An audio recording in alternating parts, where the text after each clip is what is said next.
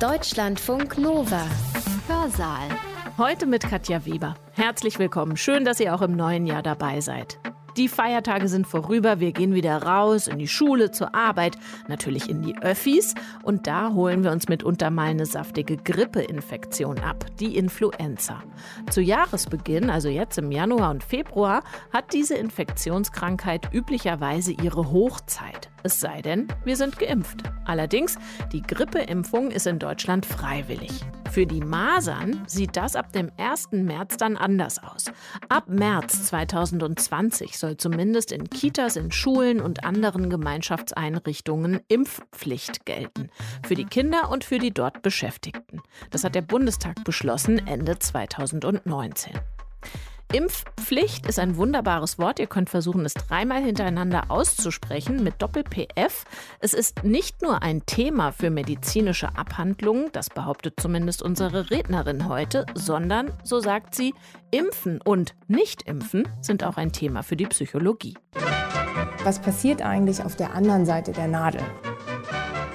Das sollte man sich immer mal wieder fragen. Geht es hier um eine Balance von Meinung oder um eine Balance von Evidenz? Dann haben wir jetzt einen Bundesgesundheitsminister, der sagt, Impfpflicht soll es geben. Wer sein Kind nicht impfen lassen will, soll 2500 Euro Strafe zahlen. Ich finde es wichtig als Gesundheitsminister, dass keiner unnötig erkranken muss. Wie können praktische Barrieren abgebaut werden? Impfpflicht ist eine Möglichkeit. Frage wäre, ist es die beste? Ich heiße Nicole und wenn ich einmal groß bin, möchte ich Seiltänzerin werden, genauso wie im Zirkus. Kinder wollen so vieles werden in diesem Alter. Quält sie auch manchmal der Gedanke, irgendetwas könnte dazwischenkommen? Sollen wir uns impfen lassen oder nicht? Kinderlähmung ist grausam. Schluckimpfung ist süß. So klang in den 80er Jahren eine große Werbekampagne für die Schluckimpfung gegen Poliomyelitis, also Kinderlähmung. 1961 sind in der Bundesrepublik noch fast 4700 Kinder daran erkrankt.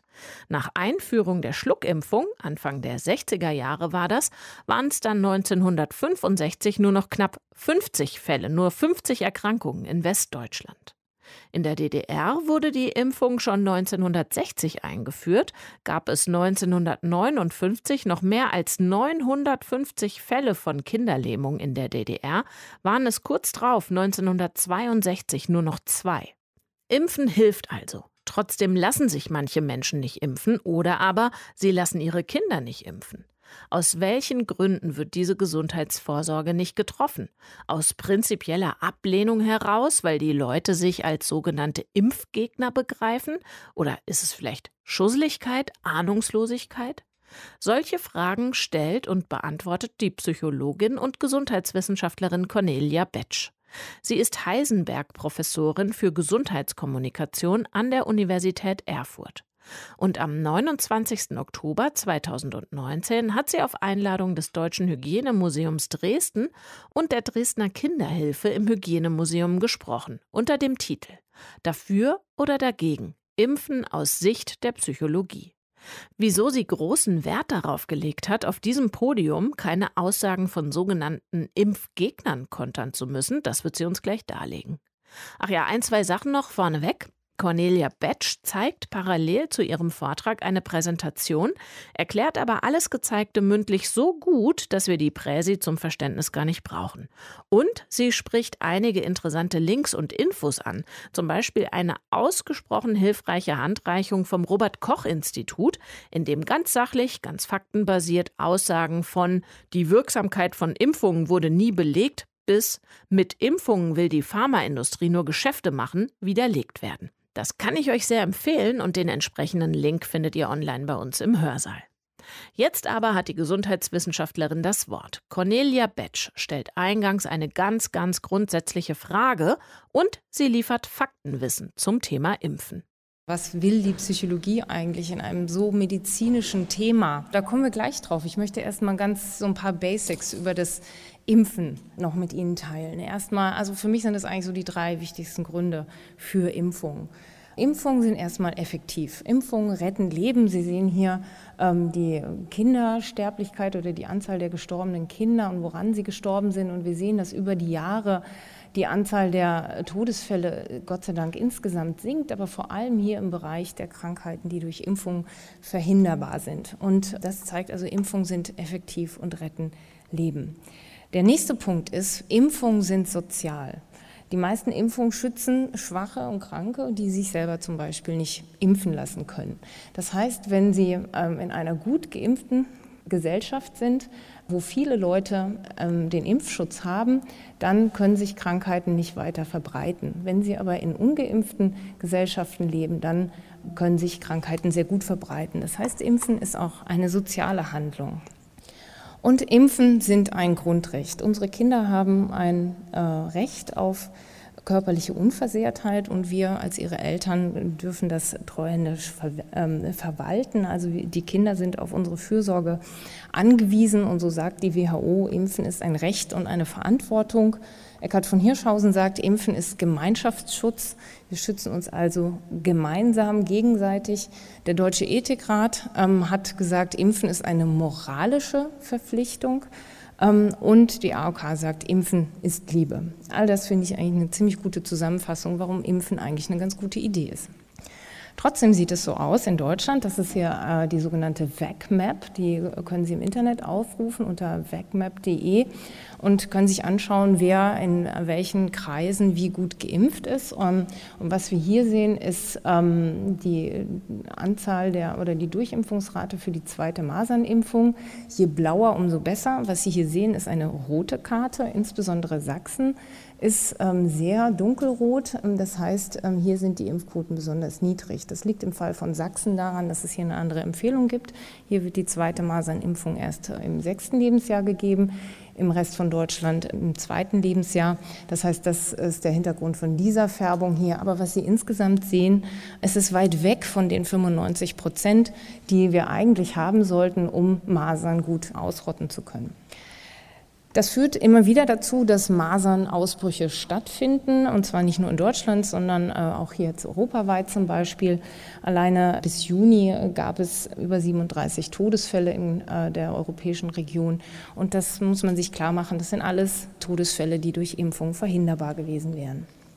Das heißt, wir befinden uns beim Impfen in äh, ja, so einer Gemengelage. Wir haben auf der einen Seite, wir haben die Ausbrüche. Dann haben wir jetzt einen Bundesgesundheitsminister, der sagt, Impfpflicht soll es geben. Wer sein Kind nicht impfen lassen will, soll 2500 Euro Strafe zahlen. Es gibt jetzt ein großes Maßnahmenpaket, aber die Impfpflicht ist immer noch ein sehr zentraler Punkt. Dann haben wir die Stellungnahme des Ethikrates. Ich habe es Ihnen gerade schon gesagt. Ethikrat sagt, Impfen ist eine moralische Verpflichtung. Ich schütze dich, du schützt mich. Der Ethikrat hat sich aber allerdings gegen eine gesetzliche Pflicht ausgesprochen. Das heißt, hier gibt es eine große Spannbreite zwischen dem, was der Gesetzgeber jetzt möchte und was die äh, vom Gesetzgeber beauftragte der Ethikrat hier ähm, gesagt hat. Was es auch gibt, und das äh, hören wir immer wieder, haben wir auch in der Einführung schon gehört, sind die Impfgegner, die sogenannten, also Menschen, die sehr aktiv gegen Impfen äh, vorgehen, manchmal wettern, manche sind auch einfach nur im Stillen dagegen. Und häufig wird das als Begründung herangezogen, weil die Leute nicht impfen wollen, weil sie dagegen sind, müssen wir sie jetzt zwingen, weil wir hohe Quoten haben wollen, damit wir auch die Ungeschützten schützen können oder die ähm, Leute, die sich selber nicht impfen können. Das heißt, die Impfgegner, die sind oft im Zentrum der Debatte. Und es wird gleich noch zu diskutieren sein, ob das denn eigentlich das Pudelskern ist. Dann gibt es Pläne auf europäischer, auf globaler Ebene, auf deutscher Ebene, die sich vorgenommen haben, die Masern zu eliminieren. Da ist ein Ziel zum Beispiel, dass in jedem Land maßgeschneiderte Kampagnen oder Interventionen entwickelt werden sollen, die die Leute dazu führen, dass sie sich mehr impfen lassen. Also insgesamt so in dieser Gemengelage befinden wir uns. Wir haben einen Gesetzesentwurf, wir haben Leute, die sind dafür, die sind dagegen. Wir wissen vielleicht jetzt gerade noch nicht so genau, wie viel sind das eigentlich. Und wir wollen irgendwie äh, Maßnahmen zuschneidern. Das heißt, es ist sinnvoll, und da kommt die Psychologie ins Spiel, sich zu fragen, was passiert eigentlich auf der anderen Seite der Nadel? Also in unseren Köpfen, wenn wir uns überlegen, sollen wir uns impfen lassen oder nicht? Und da kann die Psychologie als Wissenschaft, die sich mit dem Erleben und Verhalten von Menschen beschäftigt, helfen. Und das kann sie natürlich nicht alleine. Da sind viele andere Wissenschaften wichtig, mit denen ich ja zum Beispiel auch kooperiere. Da ist zum Beispiel die Verhaltensökonomie wichtig, die sich immer anguckt, was mache ich eigentlich auch in der Beziehung zu anderen Leuten. Die Kommunikationswissenschaft ist wichtig, wenn es zum Beispiel um Kampagnen geht, die Epidemiologie, wenn es um die Ausbreitung von Krankheiten geht oder natürlich auch die Medizin.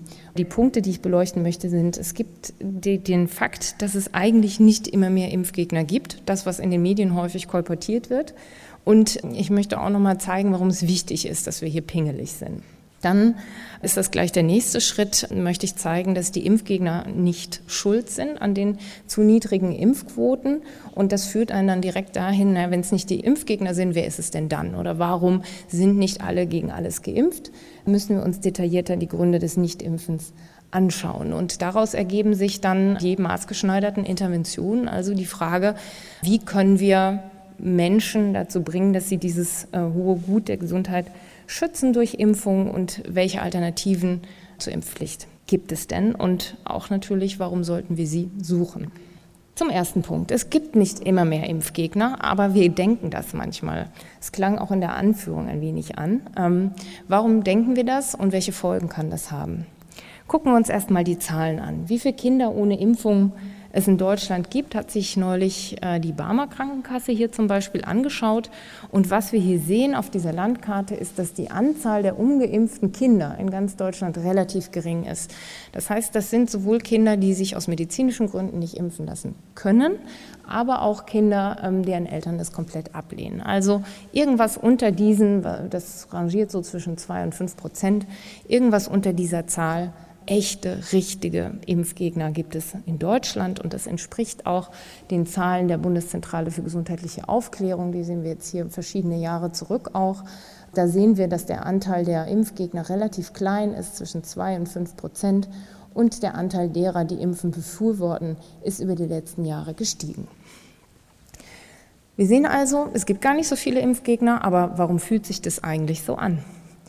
Äh, hier machen wir mal einen kleinen Sprung ähm, in die Klimawandel-Medienberichterstattung, weil es gibt ganz viele Parallelen zwischen dem, was im Klimawandelbereich passiert und was im Impfbereich passiert. Es gibt, äh, vielleicht haben Sie das auch verfolgt, so eine Debatte zwischen, für, um so ausgewogene Berichterstattung. Sie haben als Einführung gerade auch gesagt, wir haben heute keine Debatte, wo wir einen fürs Impfen und einen gegen das Impfen einladen. Und ich bin sehr dankbar dafür, dass Sie das nicht gemacht haben. Denn das ist das, was ganz häufig in den Medien passiert. Die wollen eine Debatte machen über das Impfen und einer wird dafür und einer dagegen eingeladen und der Zuschauer denkt, naja, man kann dafür sein oder dagegen, wird schon ungefähr gleich verteilt sein. Das führt aber zu einer falschen Balance. Und das war eben lange in der Klimaberichterstattung auch so. Es werden, wird ein Klimaexperte eingeladen und irgendwie, um eine balancierte Sicht auf die Dinge zu präsentieren, wird einer eingeladen, der zum Beispiel leugnet, dass es einen menschengemachten Klimawandel gibt. Und genau dasselbe Prinzip funktioniert auch hier im Bereich vom Impfen. Und dann gibt es Kollegen aus England, die das analysiert haben. In England gab es den Fall, dass ein Arzt ähm, die These aufgestellt hat und dann publiziert hat, dass die Masern, Mumps und Röteln-Impfung zu Autismus führt. Und das hat zu einem riesigen Einbruch der Impfquoten geführt. Und es stellte sich hinterher heraus, dass es gar nicht stimmte. Und äh, hier gibt es eine Medienanalyse, die sich anguckt, was die Medien darüber geschrieben haben. Und ähm, es gibt einige, es gibt zehn Prozent der Medien, die haben berichtet, dass ähm, tatsächlich dieser Link zwischen der Impfung und dem Autismus nicht besteht. Also die haben das Richtige geschrieben. Und dann gibt es aber große Gruppen, die haben beides berichtet. Also 30 Prozent der Medien haben sowohl gesagt, es gibt die Verbindung oder nicht die Verbindung. Das heißt, hier gibt es eine ganz große falsche Balance, die hier berichtet wird. Und dieses Balancieren von Meinung versus das Balancieren von Evidenz, das ist eine sehr gefährliche Sache. Warum? Diese falsche Balance, wenn wir sie sehen, macht die uns unsicher. Hier gibt es eine Studie von Dixon und Clark, die haben auch wieder zum Thema Masern, Mumps und Rötelnimpfung und Autismus Versuchspersonen verschiedene Informationen vorgelegt und haben einen Zeitungsbericht, der nur die Verbindung äh, geleugnet hat, reingeschrieben, einer, der nur die Verbindung beschrieben hat, einer, der beides beschrieben hat und eine Kontrollbedingung, die gar nichts darüber gelesen haben. Wenn wir jetzt hier uns das angucken, die Gruppe, die über beides gelesen hat, die war sich viel weniger sicher, dass die Masern, Mumps und Rötelnimpfung nicht zu Autismus führt. Also die hatten also weniger äh, die richtige Antwort sozusagen, als die Leute, die gar nichts gelesen haben. Also das verunsichert Leute, wenn wir sowas lesen, solche balancierten Berichte. Das heißt, die falsche Balance, die eben die Meinung balanciert und nicht die Evidenz, die kann zu größerer Unsicherheit führen.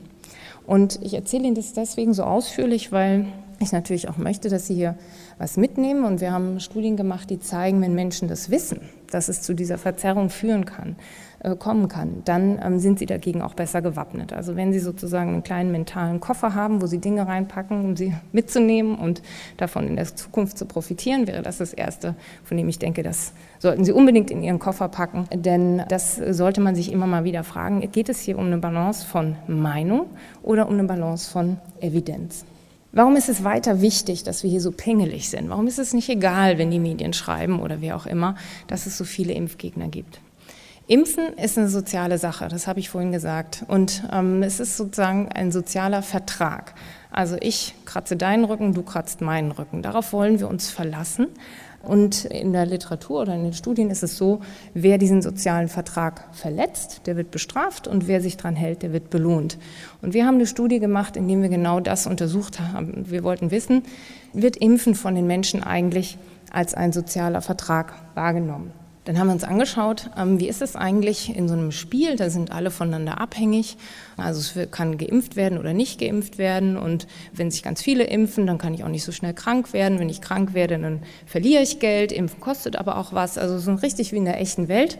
Nur, dass die Leute nicht krank werden, sondern Geld verlieren.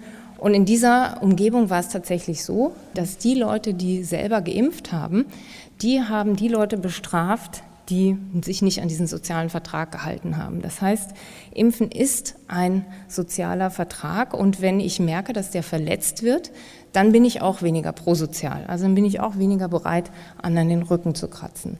Und deswegen ist es sehr wichtig, dass wir darauf rumreiten, dass die Anzahl der Impfgegner nicht wächst, sondern das war die Begründung hier in der Bildzeitung, als Herr Spahn den ersten Gesetzesentwurf publiziert hat, war damit begründet, dass die Anzahl der Impfgegner wächst. Das ist nicht so, habe ich Ihnen gezeigt und es ist auch wichtig, dass wir es nicht weiter kolportieren, denn wenn ich selber impfe, dann möchte ich auch dass mich darauf verlassen können, dass die anderen es tun und wir müssen gucken, dass diese Prosozialität hier nicht zurückgeht. Wir wissen jetzt also, die Impfgegner sind nicht alleine an den niedrigen Impfquoten schuld. Und wie finden wir jetzt aber raus, woran es liegt? Ich möchte mit Ihnen jetzt eine kleine Summfrage machen. Wir üben das jetzt mal. Also Sie summen mal gleich so, hm, zum Beispiel, wenn Sie auf die Frage mit Ja antworten wollen, zum Beispiel, sind Sie eine Frau? Summen Sie mal. Gut. Sind Sie ein Mann? Schön, sehr gut. Ähm, so machen wir das jetzt weiter. Die erste Frage ist, ich habe vollstes Vertrauen in die Sicherheit von Impfungen. Ha, so mittel. Äh, die nächste Frage ist, Impfungen sind überflüssig, da die Krankheiten, gegen die sie schützen sollen, kaum noch auftreten. Summen Sie mal. Okay. Sie machen schon noch mit, oder? Sie summt einfach keiner. Gut. Das nächste. Alltagsstress hält mich vom Impfen ab. Summen Sie mal. Also leicht hier so vorne brummelt es ein wenig. Wenn alle geimpft sind, brauche ich mich nicht auch noch impfen lassen. Summen Sie jetzt. Mhm. Sie sind ein sehr impffreundliches Publikum. Wenn ich darüber nachdenke, mich impfen zu lassen, wege ich sorgfältig Nutzen und Risiken ab. Okay, da gibt es eine aktive Summecke in der rechten hinteren Ecke. Das sind alles Fragen, um rauszukriegen, woran es liegt, dass Menschen sich nicht impfen. Und es war neulich dieser Impfgipfel in Brüssel und da hat Kate O'Brien von der WHO gesagt, was man nicht messen kann, das kann man auch nicht reparieren. Und es gab lange Zeit gar nichts, womit man messen konnte, woran es denn liegt. Man dachte immer, es ist das Vertrauen in die Impfung und dann hat man aufgehört. Man hat dann halt versucht, dieses Vertrauen zu stärken, aber man hat viele andere Faktoren, die hier jetzt gerade schon versteckt sind und auf die ich gleich noch eingehe, einfach vergessen. Und äh, da hat sich in den letzten zehn Jahren wahnsinnig viel getan. Man kann es jetzt messen und das, diese Fragen, die ich Ihnen gerade gestellt habe, ist Teil von einem Tool, äh, was wir auch entwickelt haben und die stehen für größere Faktoren. Das erste, ich habe vollstes Vertrauen, das ist, wie der Name schon sagt, der Faktor Vertrauen, Confidence. Das ist das, woran wir sofort denken. Also was gibt es denn noch? Die zweite Frage, Impfungen sind überflüssig, da die Krankheiten, gegen die sie schützen sollen, kaum noch auftreten. Da geht es um die Risikowahrnehmung. Das ist die Complacency, also das sind die Leute, die eigentlich gar nicht die Gefahr wahrnehmen, die hier hohe Werte ankreuzen. Dann der dritte ist Alltagsstress, hält mich davon ab, mich impfen zu lassen. Das sind die praktischen Barrieren. Das war hier vorne nur so ein kleines Gebrummel. Das werden wir gleich noch sehen, ist in Deutschland erstaunlicherweise ein sehr wichtiger Faktor. Dann haben wir die Verantwortung. Wenn alle geimpft sind, brauche ich mich nicht auch noch impfen lassen. Das bezieht sich darauf, weiß ich eigentlich, dass es den Gemeinschaftsschutz gibt und ist mir das wichtig? Und der letzte Faktor ist die Berechnung. Wenn ich darüber nachdenke, mich impfen zu lassen, wege ich sorgfältig Nutzen und Risiken ab. Da findet sich interessanterweise ein negativer Zusammenhang häufig zum Impfen. Also Leute, die mehr nachdenken, die mehr Informationen suchen, die lehnen Impfen auch häufiger ab. Und das Ganze heißt das 5C-Modell. Das sage ich jetzt nur, falls ich das gleich schon mal sag, noch, noch mal sage, dann haben Sie es schon mal gehört, weil alle diese Begriffe auf Englisch mit C beginnen. Wir haben uns die Daten von der Bundeszentrale für gesundheitliche Aufklärung nochmal angeschaut. Die hat diese fünf Fragen mit abgefragt und hat gefragt, was ist es in den letzten Jahren einmal vorgekommen, dass sie sich nicht haben impfen lassen. Und wir haben geschaut, was von diesen fünf Faktoren sagt eigentlich die Antwort da vorher. Und wir finden das alles außer dieser rationalen Abwägung in diesem Falle das Nichtimpfen vorhersagt. Also wenn Menschen zu geringes Vertrauen haben, impfen sie nicht. Ähm, wenn sie praktische Barrieren empfinden, wenn sie kein Risiko wahrnehmen oder wenn sie die Bereitschaft nicht haben, andere mitzuschützen oder wenn sie eben Trittbrettfahrer sind, also Freeriden. Ich finde, in Deutschland, also dafür, dass wir bisher immer nur über das Vertrauen geredet haben, sehen wir jetzt, dass viele, viele andere Faktoren auch eine Rolle spielen. Und ich möchte besonders darauf hinweisen, dass eben auch die praktischen Barrieren in Deutschland ein sehr wichtiger Faktor sind. Und das ist vielleicht nicht was, was wir jetzt hier als erstes denken. Ja? Wir sind dann mit einer relativ guten Gesundheitsversorgung, praktische Barrieren ist vielleicht nicht das Erste, was man denkt. Und deswegen möchte ich da nachher nochmal gesondert drauf eingehen. Das Schöne, wenn wir da psychologisch dran gehen, also hinter diesen fünf Faktoren stecken psychologische Theorien und ganz viel Arbeit von Gesundheitsorganisationen.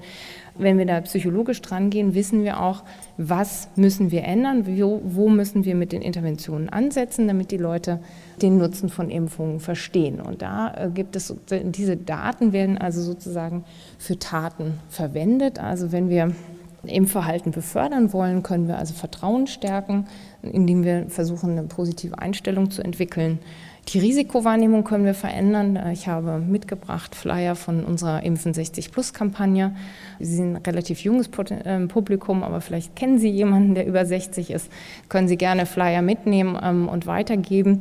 Da versuchen wir insbesondere darauf hinzuweisen, dass Infektionen eben auch eine Sepsis auslösen können, die besonders auch für über 60-Jährige gefährlich sein kann. Das heißt, äh, hier gehen wir besonders auf die Steigerung der Risikowahrnehmung ein. Das lasse ich heute in meinem Vortrag aus und schaue eher mit Ihnen zusammen auf die anderen Faktoren. Also einmal, wie wir Vertrauen stärken können, dann, äh, wie können praktische Barrieren abgebaut werden. Impfpflicht ist eine Möglichkeit. Die Frage wäre, ist es die beste? Und was passiert eigentlich, wenn wir den Gemeinschaftsschutz erklären? Fangen wir mal mit dem Vertrauen in Impfung an. Wir wissen, es gibt sehr viel Falschinformationen im Internet. Donald Trump darf natürlich da auch nicht fehlen, auch, hat auch was zum Thema Impfen gesagt. Äh, hier geht es auch wieder um die Masern, Mumps und Rüttelimpfung und Autismus.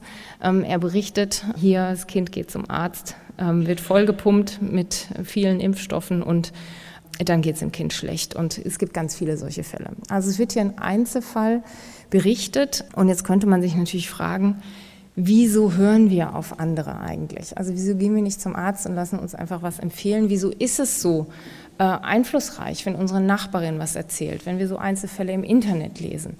Da gibt es die sogenannte Costly Information Hypothese, die sagt, dass wir uns ähm, auf soziales Lernen verlassen, wenn die Kosten für den Erwerb von eigenem Wissen hoch sind. Ist klar, wenn ich mich frage, soll ich mein Kind impfen, ist das vielleicht gefährlich, dann probiere ich es nicht einfach aus, sondern dann frage ich erst mal in meiner Umgebung. Das ist ein ganz, ganz basales Prinzip unseres Verhaltens und vielleicht überzeugt Sie das, wenn ich Ihnen sage, dass das eigentlich gar nicht, dieses Zitat hier sich gar nicht auf Menschen bezieht, sondern auf Stichlinge. Stichlinge machen es nämlich genauso. Da geht es um Futtersuche. Und wenn das ein offenes Gewässer ist, wo die sich nicht verstecken können zum Beispiel, dann schauen sie erst, was machen ihre Artgenossen, wie verhalten die sich ähm, und sammeln nicht selber die Information, ob da vielleicht Raubfische rumschwimmen oder nicht. Also wir verlassen uns auf diese soziale Information, wenn es vielleicht gefährlich ist, diese Information selber zu suchen. Diese Art der Information hat aber ein paar Nachteile. Ich weiß nicht, ob Sie wie ich früher am Kindergeburtstag immer Stille Post gespielt haben. Man sitzt so am Tisch und man äh, sagt, einer denkt sich was aus und dann sagt man das so reihum ins Ohr und dann guckt man, was am Schluss bei rauskommt. Und das hat nicht nur ganz viel mit Kuchenkrümeln zu tun, sondern witzig ist natürlich immer, dass am Ende was ganz anderes rauskommt, als das, was gesagt wurde am Anfang.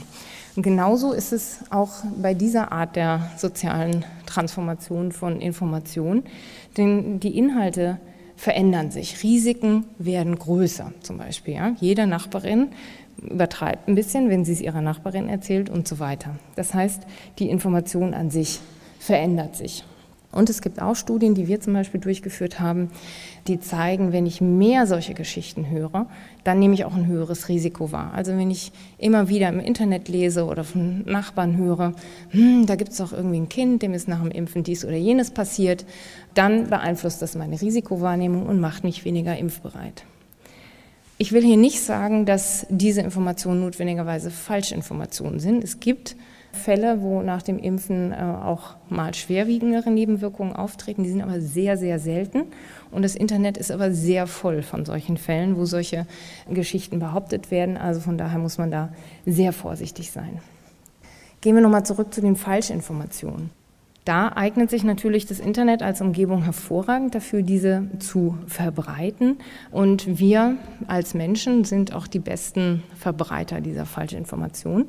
Es gibt eine sehr schöne Studie, die gezeigt hat, dass die Tweets, die besonders gerne geteilt wurden, besonders emotional waren und besonders falsch. Und zwar äh, wurden sie besonders dann gerne geteilt, wenn sie Emotionen wie Ekel, Überraschung oder Furcht ausgelöst haben. Also ganz basale Emotionen die also besser vorhersagen konnten, ob was geteilt wurde, als ob etwas richtig oder falsch ist.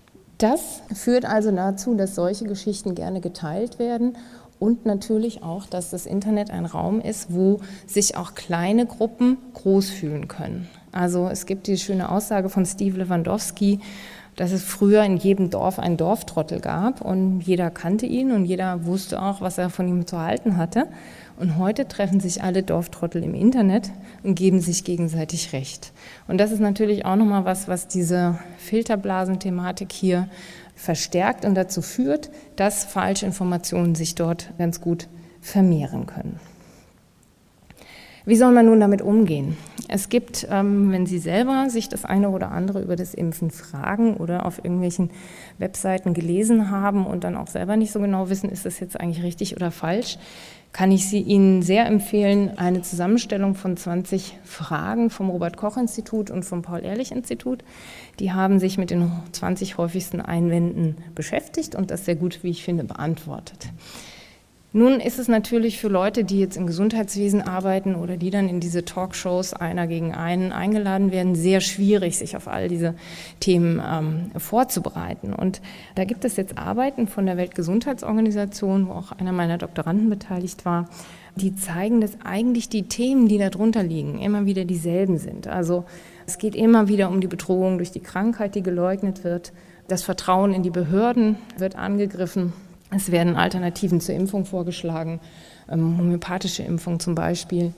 Die Impfung, denen wird die Effektivität abgesprochen oder auch die Sicherheit von Impfung wird in Frage gestellt. Und die Weltgesundheitsorganisation hat hier also so eine Guideline rausgegeben, wie Menschen in solchen ähm, Situationen, wenn sie also eins und eins mit dem Impfgegner sitzen, äh, darauf antworten können, damit man also nicht für jeden winzigen Einwand eine äh, Antwort parat haben kann, sondern wie man das für sich auch etwas vereinfachen kann. Und interessanterweise ist der Inhalt nicht das Einzige, worauf man antworten kann, sondern es gibt fünf Merkmale von Wissenschaftsleugnung, die wir aus ganz vielen verschiedenen Bereichen kennen. Geboren ist dieses Konzept eigentlich im Bereich der Klimawandelforschung, also aus dem Bereich, wo geleugnet wird, dass Klimawandel menschengemacht ist. Diese Merkmale finden sich auch in Impfgegnerargumenten. Also zum Beispiel falsche Experten, da werden also Leute eingeladen, die haben vielleicht einen Doktor in einem ganz anderen Fach äh, und da beraten die Leute zum Thema Impfen. Logische Fehler zum Beispiel, also wenn man sagt, alles, was natürlich ist, ist gut, Impfen ist nicht natürlich, also ist Impfen nicht gut. Das ist zum Beispiel ein ganz typischer Fehler, der, sagen wir mal, in eher alternativen ähm, Szenen gerne gemacht wird. Dann unmögliche Erwartungen werden geschürt. Also zum Beispiel, ich bin gar nicht gegen Impfen, aber es muss halt 100 Prozent sicher sein. Also 100 Prozent sicher ist nur unser Tod und Steuern, wie man so schön sagt. Ähm, aber äh, kein medizinisches Produkt ist 100 Prozent sicher. Rosinenpickerei ähm, kennen Sie wahrscheinlich alle. Also man aus dem Eisberg der wissenschaftlichen Literatur wird also nur das rausgepickt, was mir gerade in den Kram passt, womit ich meine Geschichte gut ähm, befördern kann. Das wird gerne gemacht, zum Beispiel, wenn alle Studien zum Thema Masern, Mumps und Röteln und Autismus veröffentlicht werden, muss es statistisch gesehen welche geben, die auch einen positiven Zusammenhang zeigen. Wenn die nicht in den Schubladen der der äh, Forscher verschwunden sind. Das heißt, man pickt sich eine Studie raus, die das zeigt und vergisst aber, dass es vielleicht hunderte andere Studien gibt, die das nicht zeigen.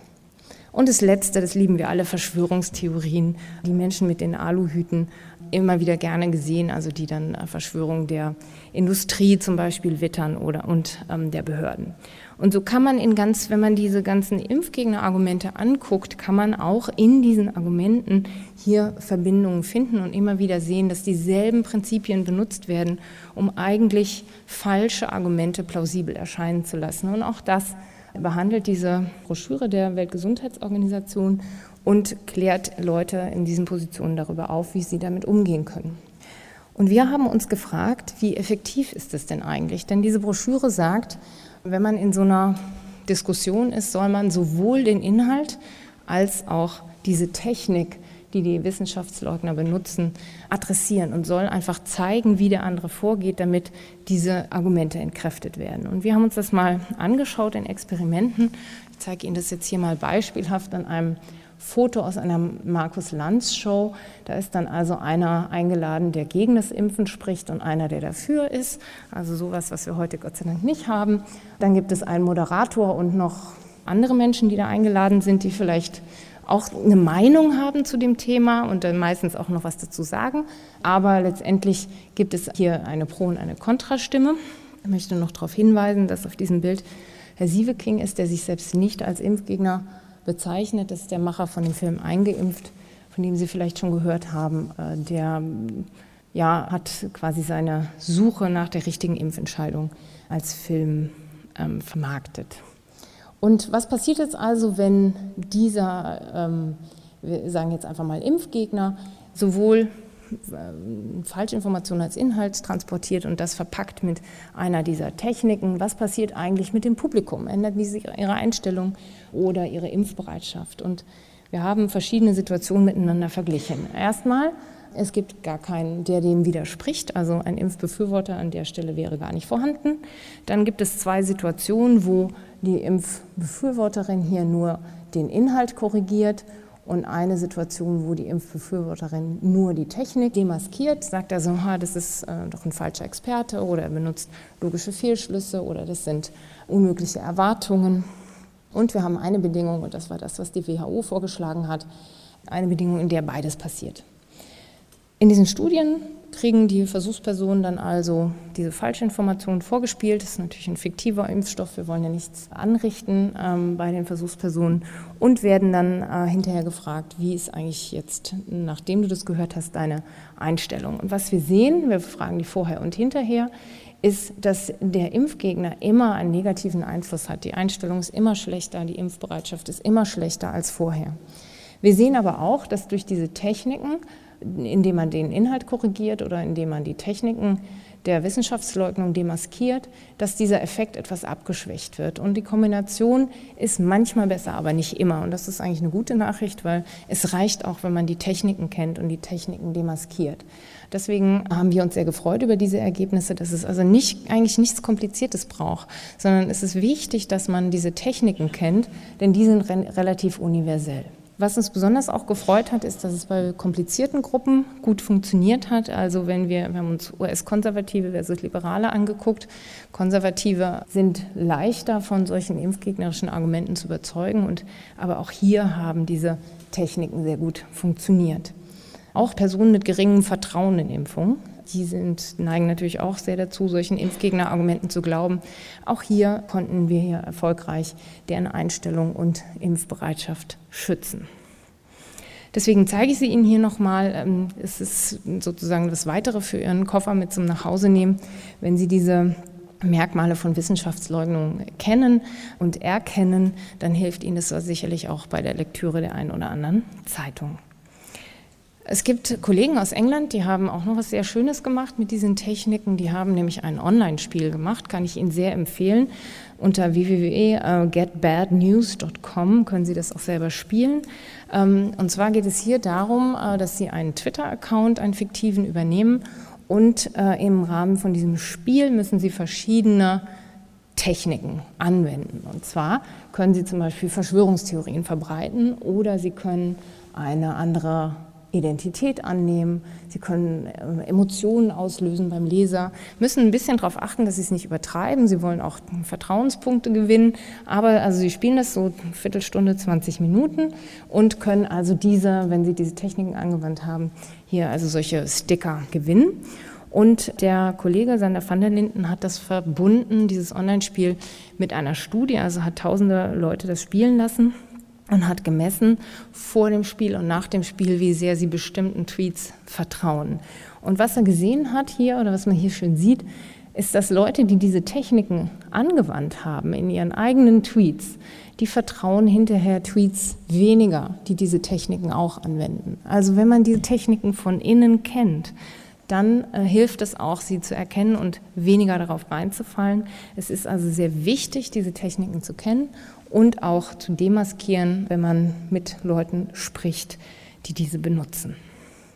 Was ist jetzt eigentlich mit grundlegendem Wissen über das Impfen? Wir haben vorhin gesagt, Impfen ist auch ein soziales Verhalten es geht ja immer viel darum, wir sollen Menschen aufklären und äh, das ist, finde ich, ein sehr, sehr wichtiger Punkt, wenn es ums Impfen geht, dass Impfen eben auch diesen sozialen Nutzen hat. Nun habe ich vorhin schon angedeutet, das hat sich jetzt hier in der Umfrage nicht gezeigt, aber dass manche Menschen möglicherweise auch sagen, naja, ist ja schön, wenn es einen Nutzen für andere hat, weil wenn nämlich alle geimpft sind, dann muss ich mich nicht noch impfen lassen. Das heißt, ich bin dann der Schwarzfahrer, der Trittbrettfahrer, der das im Prinzip ausnutzt. Also was passiert? Wenn Menschen dieses Wissen haben, machen sie es dann eher oder verlassen sie sich dann eher auf andere? Das haben wir in einer Studie untersucht, haben wir eine kulturvergleichende Studie gemacht, indem wir westliche Länder genommen haben. Die sind eher individualistisch, also uns ist eher unser eigener Nutzen wichtig. Und dann haben wir das verglichen mit östlichen Ländern, in Asien zum Beispiel. Die sind eher kollektivistisch orientiert. Also da wird erst der Gruppennutzen angeguckt. Und wir haben untersucht, was machen die Leute, wie verändert sich die Impfbereitschaft, wenn sie wissen, dass sie dann auch mit ihrer Impfung andere mitschützen können. Und was sich gezeigt hat, ist, dass sich hier in den westlichen Ländern tatsächlich die Leute, die wissen, dass es diesen Gemeinschaftsschutz gibt, dass die nachher impfbereiter sind als Menschen, die das nicht bekommen haben, diese Informationen. Interessanterweise war das in den asiatischen Ländern überhaupt nicht der Fall. Da haben alle geimpft. Das heißt, diese Information hat da keinen großen Unterschied mehr gemacht. Wir haben aber da gesehen, dass wenn Impfen schon als soziale Handlung wahrgenommen wird, dann erhöht es auch die Impfbereitschaft.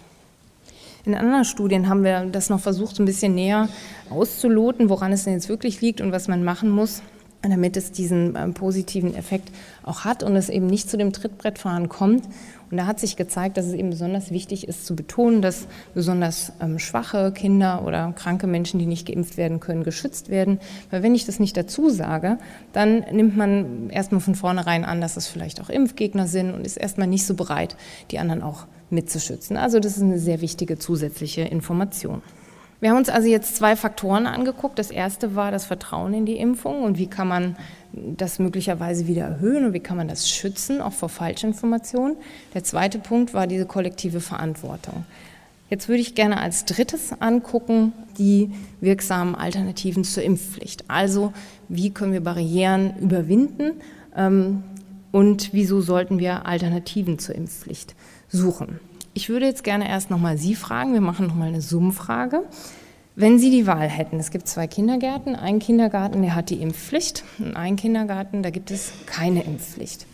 Summen Sie mal, wenn Sie gerne Ihr Kind in den Kindergarten mit Impfpflicht geben würden. Wer möchte gerne sein Kind in den Kindergarten ohne Impfpflicht geben? Okay, weniger. Interessant. Da sind Sie in guter Gesellschaft. Es gibt hier diese Umfrage vom Fokus, die zeigt, dass die Mehrheit der Leute eigentlich die Impfpflicht gar nicht so schlecht findet. Ich glaube, es waren jetzt hier irgendwie über 80 Prozent finden die Impfpflicht gut. Das heißt aber, dass fast 20 Prozent sie nicht so gut finden. Das heißt, es gibt es ja auch in anderen Bereichen. Ja? Wir sehen also, die Mehrheit der Deutschen würde für mehr Klimaschutz auf Fleisch verzichten. Die Mehrheit der Deutschen würde für mehr Klimaschutz auf private Flugreisen verzichten oder auf Plastiktüten. Also in diesen Umfragen zeigt sich immer, dass wir eigentlich ziemlich bereit sind für diese eine oder andere Veränderung der Policies. Aber wenn wir uns dann angucken, wie das echte Leben ist, müssen wir halt doch feststellen, dass wir manchmal dann doch andere Präferenzen haben und uns anders verhalten. Und deswegen finde ich solche Umfragen für diese Fragestellung, glaube ich, gar nicht so geeignet, sondern wir haben dann stattdessen ein Experiment gemacht, wo wir Menschen, also, also die in verschiedenen Umgebungen präsentieren und sie einfach wählen lassen, was sie wollen und wo sie merken, wie sich das eigentlich anfühlt, wenn sie in dieser Umgebung sind. Wir haben also ein Setting ent entwickelt, wo die wieder an vernetzten Computern sitzen, eine Gesellschaft sind und die Impfrate, das Erkranken und so weiter tatsächlich Auswirkungen auf sie hat so wie ich es vorhin schon erzählt habe, wenn ich krank werde, kann ich Geld verlieren. Wenn ich gesund bleibe, verdiene ich Geld. Das heißt, man spielt eine Art Spiel. Und in diesem Spiel mussten die Personen sich in, sie haben 20 Runden gespielt und mussten sich in jeder Runde erstmal entscheiden, will ich also eine Impfpflichtumgebung oder will ich eine freie Entscheidung? Und dann gab es echte Konsequenzen. Also man hat, man wurde krank oder man hatte Nebenwirkungen und dann hat man aufs Neue entschieden. Und was wir uns angeguckt haben, wie entwickelt sich eigentlich diese Präferenz gegeben dem, was die Leute tatsächlich dort erleben. Die blauen Balken, die Sie hier sehen, zeigen, dass der Anteil der Leute, die in die freiwillige Umgebung wollte, über die Zeit gestiegen ist. Am Anfang sie, haben die Leute das immer mal so ein bisschen ausprobiert. Also es gab ganz wenige, die immer nur das eine oder nur das andere wollten. Und auf der Basis dieser Erfahrung, die die Leute gemacht haben, entwickelte sich über die Zeit eine Präferenz für die Impfpflicht. Interessant war zu sehen, dass wenn es wenig Impfung gab in der Umgebung, das heißt das Infektionsrisiko hoch war und sie deswegen Geld verlieren konnten, das wussten die ja dann, dann entwickelte sich eher eine Präferenz für die Impfpflicht. Also wenn wirklich eine Gefahr droht, sind die Leute auch bereit, das anzunehmen. Wenn allerdings unter der Impfpflicht Nebenwirkungen auftreten, dann ist die Impf Präferenz für die Impfpflicht wieder gesunken. Also es gibt auch also Hinweise dafür, dass das möglicherweise dann kritischer wahrgenommen wird. Ein wesentlicher Punkt, der aus meiner Sicht gegen die Impfpflicht, vor allem so wie sie jetzt im Moment angedacht ist, spricht, ist, dass im Moment hauptsächlich über eine teilweise Impfpflicht gesprochen wird, also nur gegen Masern. Alles andere soll freiwillig bleiben, sogar eben die in der Masernimpfung enthaltenen Komponenten Mumps und Röteln aber vor allem das andere Programm. Es gibt ja ganz viele Impfungen, die Kinder kriegen sollen, die auch Erwachsene kriegen sollen und der Rest bleibt freiwillig. Und schon damals, 2015, im großen Masernausbruch, sagte der damalige Gesundheitsminister auch mal kurz Impfpflicht, dann ist aber nichts passiert. Aber schon da haben wir uns gefragt, was passiert eigentlich, wenn nur Masern verpflichtend wird. Und deswegen haben wir auch wieder ein Experiment gemacht, in dem wir zwei Gruppen hatten und die haben beide zwei Entscheidungen getroffen. Die erste Entscheidung war in der einen Gruppe eine keine Entscheidung, die mussten sich nämlich impfen lassen, da gab es Impfpflicht und in der anderen Gruppe durften sie freiwillig entscheiden. Und was uns eigentlich interessiert hat, war, was passiert eigentlich mit der zweiten Entscheidung, denn die war für beide Gruppen freiwillig. Und was wir hier sehen, ist, dass vor allem Menschen, die so eine mittelprächtige oder negative Einstellung hatten, dass die hier bei der freiwilligen Entscheidung 39 Prozent weniger diese Impfung wahrgenommen haben. Also die Entscheidungsfreiheit, die wir denen vorne eingeschränkt hatten bei der ersten Entscheidung, die haben sie sich bei der zweiten Entscheidung wieder zurückgeholt und haben also hier sich dann gegen diese Impfung entschieden. Und das ist was, was ja psychologisch zu erklären ist mit Reaktanz. Ähm, das ist so eine Art psychologische Abwehrreaktion, Ärger, den die Leute fühlen, weil die Entscheidungsfreiheit eingeschränkt ist und das passiert eben besonders bei Personen eben mit mittlerer oder negativer Einstellung. Und es ist wichtig zu wissen, das waren jetzt nicht die krassen Impfgegner, sondern es waren einfach Leute, die Impfen nicht sehr positiv gesehen haben. Also ich würde hier die Gefahr sehen, dass man ein Impfprogramm, was eigentlich sehr gut funktioniert, alleine auf der Basis von Empfehlungen beschädigt, indem man eine Impfung herausgreift, die man verpflichtend macht und den Rest freiwillig lässt. Wir sehen es auch in anderen Ländern, zum Beispiel in Frankreich, wo Impfungen, die nicht verpflichtend sind, sehr viel weniger häufig wahrgenommen werden und deswegen werden die jetzt zum Beispiel auch verpflichtend, wie nämlich eben Masern. Man kann also sagen, die Impfpflicht ist eine mögliche Lösung bei hohen praktischen Barrieren, aber sie kann eben auch psychologische Nebenwirkungen haben, die nicht zu vernachlässigen Sinn. Und ich finde es auch wichtig zu wissen, dass die tatsächliche Akzeptanz vielleicht geringer ist als angenommen. Ja? Wir stimmen allem Möglichen zu, wenn wir am Telefon irgendwie gefragt werden. Also hier davon auszugehen, dass eigentlich die ganze Bevölkerung die Impfpflicht gut findet, halte ich auf jeden Fall für übertrieben. Und vor allem ist die Gefahr, dass die Akzeptanz von freiwilligen Impfungen leidet. Diese Befunde und äh, diese Meinung dazu haben wir auch vielfältig versucht, in diesen Gesetzgebungsprozess mit einzubringen. Mir ist es sehr wichtig, dass diese Art der Wissenschaft, diese verhaltenswissenschaftlichen Befunde auch in die äh, Gesetzgebung mit eingeht, denn schließlich Sie als Steuerzahler, ich als Steuerzahler, wir, wir bezahlen diese Forschung und ähm, die sollte natürlich dann uns Bürgern auch zugutekommen, indem gute Politik, gute Gesetze gemacht werden, die möglichst die Menschen gesund halten und äh, zu dem Wohl des Menschen dienen. Was könnte man jetzt stattdessen tun? Es gibt viel Forschung, die zeigt, dass wir häufig Impfen vergessen. Also Ihr Arzt vergisst häufig, Sie daran zu erinnern. Das zeigen Studien auch. Aber wir selber vergessen es oft auch. Denn wir wissen gar nicht, wenn Sie einen Impfpass aufklappen, wissen wir häufig gar nicht, was ist eigentlich als nächstes dran.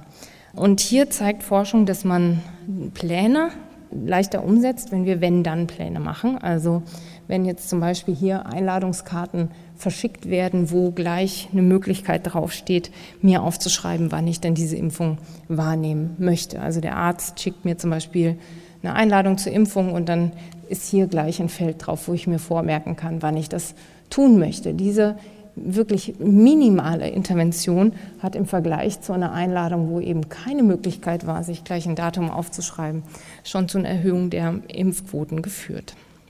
Das Ganze kann noch verstärkt werden, indem Ärzte tatsächlich direkt Einladungen verschicken mit Termin. Denn wir sind ja von Natur aus faul und schon das Ändern eines Termins ist ja ein gewisser Aufwand. Dann tut es vielleicht ungefähr genauso wie einfach zum Arzt zu gehen und sich diese Impfung zu holen zu dem vorgegebenen Termin. Das heißt, äh, das baut so ein bisschen auf dem Status quo-Effekt auf. Wir sind immer froh, wenn wir den Status quo behalten können. Und da zeigt eben Forschung, dass eine solche ich sage mal, Forschererinnerung mit gleich vorgegebenen Termin ganz gut funktioniert. Das neue Gesetz hat tatsächlich Anlehnungen jetzt hieran, ähm, auch mit drin. Also bei jeder Impfung, die dokumentiert wird, soll in Zukunft auch aufgeschrieben werden, wann die nächste fällig ist. Das ist so eine Mischlösung aus dem hier und ist, glaube ich, auf jeden Fall schon mal ein guter Schritt in die richtige Richtung. Schöner wären richtige Erinnerungssysteme, wo Ihre Krankenkasse, Ihr Arzt Ihnen schreibt, bei Ihnen fehlt jetzt folgende Impfung, bitte lassen Sie sich impfen. Davon sind wir noch einen kleinen Schritt entfernt. Bin mal gespannt, ob das Gesetz sich noch verändert. Eine andere Regelung ist äh, die sogenannte Opt-out-Lösung, so eine Art Standard-Impfschutz. Opt-out kennen wir vielleicht aus dem Bereich der Organspende. Also wenn Sie in Österreich Skifahren gehen, ähm, sind Sie und da am Pfosten hängen bleiben, sind sie Organspender. Wenn sie das in Deutschland tun, sind sie das nicht. Also muss ich widersprechen oder muss ich mein Einverständnis geben. Hier mit dem Impfen haben wir auch so eine Situation, in der wir das Einverständnis geben müssen. Ähm, man kann das Ganze natürlich auch umdrehen, indem man also Impfung widersprechen muss und es einen Standardimpfschutz gibt. Das ähm, gibt es in den USA. Das funktioniert da relativ gut. Man sieht aber auch, wenn es einfach ist, Ausnahmen ähm, zu bekommen, werden die auch tatsächlich wahrgenommen. Bei dem Impfgesetz, was wir im Moment haben, sind keine Aus ist keine Ausnahmeregelung vorgesehen, nur medizinische Ausnahmen. Also wenn Sie sich aus medizinischen Gründen nicht impfen können, dann müssen Sie auch nicht, aber ansonsten müssen Sie. Da gibt es natürlich noch Zwischenwege. Man kann also auch ähm, gesinnungsmäßige, religiöse oder ähm, andere Ausnahmen gelten lassen. Und ähm, in den USA macht jeder Bundesstaat da irgendwie was anderes. Deswegen kann man ganz schön angucken, wie das so wirkt. Und man sieht eben, je einfacher es ist, diese Ausnahmen zu bekommen, umso eher werden die auch wahrgenommen, umso weniger Menschen sind geimpft, umso höher sind die Ausbruchszahlen. Das heißt, man muss hier versuchen, einen goldenen Mittelweg zu finden. Man kann die Freiwilligkeit aufrechterhalten. Jeder darf sagen, ich will es nicht. Aber es muss aufwendig sein und man muss natürlich daran erinnert werden. Und ich denke, das wäre in einer ganz oder gar nicht Lösung die am sozialverträglichsten Ganzlösung. Ich will dafür jetzt hier nicht votieren, möchte aber nur noch mal betonen, dass äh, die aktuelle Lösung, glaube ich, keine gute Idee ist und dass es eben auf der Basis von Verhaltensforschung eigentlich ganz, ganz gute Alternativen gibt, die auch sehr erfolgsversprechend sind und aber auch die Freiwilligkeit aufrechterhalten. Ich will jetzt noch mal zusammenfassen. In den Medien wird uns häufig suggeriert, dass es viele Impfgegner gibt. Ich habe Ihnen am Anfang gezeigt, wenn man sie zählt, sind es nicht so viele, irgendwas zwischen zwei und fünf Prozent. Und es ist auch wichtig, dass wir da pingelig sind, denn Impfen ist ein sozialer Vertrag und es ist wichtig zu wissen, dass wir den anderen vertrauen können, dass sie auch diesem Vertrag nicht brechen und dazu beitragen. In der realen Umgebung, in der wir uns bewegen, können wir, glaube ich, wahrnehmen, dass es diese Krankheiten kaum mehr gibt das führt oft dazu, dass eben nicht so hohe Risiken wahrgenommen werden. Und es führt mit diesen Fake News und Geschichten von den Nachbarn aus dem Internet, aus Büchern, führt häufig dazu, dass es zu so einer Verschiebung der Risikowahrnehmung kommt. Manche Leute, die in dieser Blase sind, nehmen Impfen als gefährlicher wahr als das Nicht-Impfen. Das ist eben ein kognitiver Effekt und führt dann nachher dazu, dass die Leute nicht impfen. Und da ist es gerade wichtig, dass wir uns eben vor diesen falschen Informationen wappnen und diese Techniken kennen, durch die sie plausibel gemacht werden. Aus der Sicht des Gesundheitssystems ist es, denke ich, sehr wichtig, die Gründe zu erfassen, warum Menschen sich nicht impfen lassen, die so auszuwerten, dass man Interventionen daran aufhängen kann, weil es ist auch für das System wichtig wahrzunehmen, dass Nicht-Impfen nicht immer bedeutet, dass die Leute das aktiv nicht wollen. Das sehen wir daran, dass hohe praktische Barrieren ein ganz relevanter Grund sind. Das heißt, auch für das System, das System darf es sich nicht so einfach machen und sagen, du Bürger möchtest dich ja gar nicht impfen lassen, jetzt zwingen wir dich, sondern diese Gründe wahrzunehmen und darauf zu reagieren, ist, glaube ich, auch eine sehr wichtige Strategie, um die Leute zu erreichen und um hier die Impfquoten zu verbessern. Eine Impfpflicht ist eine mögliche Lösung, habe ich gezeigt, aber auch eine, die mögliche psychologische Nebenwirkungen hat. Und hier müssten wir sehr aufpassen, dass das gute Impfsystem nicht beschädigt wird. Was können Sie selber tun jetzt in dieser Gemengelage? Erstmal für Ihren Kopf und irgendwie auch für eine bessere Welt. Erstmal sich gegen Fake News wappnen. Ein paar Tipps und Hinweise habe ich Ihnen dazu gegeben. Dann natürlich aber auch äh, sich für bessere Gesetze einsetzen. Mir ist es immer sehr wichtig, mehr Wissenschaft in der Politik zu fordern. Wir sehen es in anderen Bereichen, wie auch im Klimawandelbereich, dass die Wissenschaft oft die Politik nicht erreicht. Das kann fatale Folgen haben. Und ich habe Ihnen auch gezeigt, in so einem kleinen Bereich wie dem Impfen, wie es da von Nutzen sein kann, wenn wir diese wissenschaftlichen Erkenntnisse, die wir haben, und auch aus nicht-medizinischen Bereichen, sondern aus dem, wie wir Verhalten verstehen, Verhalten verändern können, wenn wir das mit einbeziehen können. Es gibt viele Gruppierungen, in denen Sie sich für sowas einsetzen können. Ich will nur auf ein paar hinweisen. Natürlich im Bereich Klimawandel gibt es da im Moment sehr viele Bewegungen, zum Beispiel die Psychologists for Future oder Health for Future und Scientists for Future, die sich eben mit diesen Themen beschäftigen. Und ich hoffe sehr, dass das insgesamt ähm, uns alle wacher macht für die Bedeutung von Wissenschaft in Politik. Natürlich können Sie auch noch was für Ihren eigenen Impfschutz tun. Sollten Sie vielleicht auch, klappen Sie mal Ihren Impfpass auf oder noch besser, nehmen Sie den mit zum Arzt und zwar jedes Mal, wenn Sie dorthin gehen. Und sprechen Sie vielleicht auch Ihren Arzt mal auf das Impfen an, denn es gibt Studien, die zeigen, dass Ärzte das sehr häufig vergessen. Die haben nämlich nicht nur Impfen als Thema, sondern ganz viele andere Sachen auch. Und äh, deswegen haben wir hier mit dem Ärzteblatt zusammen zum Beispiel diese Kampagne gemacht mit Eckart von Hirschhausen. Ich bin geimpft und Sie lassen Sie uns reden. Ärzte wünschen sich, dass sie auf das Impfen angesprochen werden, dass es also nicht nur deren Verantwortung ist. Also nehmen Sie Ihren Impfpass mit und natürlich lassen Sie sich impfen. Jeder, der unter 50 ist, sollte mal prüfen, ob er die zweite Impfung gegen Masern, Mumps und Röteln hat. 75 Prozent der Leute wissen nämlich gar nicht, dass sie für sie empfohlen ist. Ist sie aber und die ist wichtig. Also die, da können Sie gleich mal Ihren Arzt fragen. Impfungen sind wichtig, Impfungen sind effektiv, sie sind sozial und sie sind ihr gutes Recht und das unserer Kinder. Und damit bedanke ich mich für Ihre Aufmerksamkeit. Die Psychologin und Gesundheitswissenschaftlerin Cornelia Betsch von der Universität Erfurt und ihr Vortrag Dafür oder dagegen Impfen aus Sicht der Psychologie. Gehalten hat sie ihn am 29. Oktober 2019 im Deutschen Hygienemuseum Dresden. Und da sie am Ende ja von Erinnerungssystemen gesprochen hat, vielleicht erinnert euch dieser Hörsaal daran, dass ihr ja schon lange mal wieder nach eurem Impfpass suchen wolltet. Schaut gerne auch nochmal online im Hörsaal vorbei, da findet ihr ein paar gute weiterführende Links. Und ich bedanke mich für euer Interesse. Katja Weber sagt, bis bald. Deutschlandfunk Nova. Hörsaal. Samstag und Sonntag um 18 Uhr. Mehr auf deutschlandfunknova.de.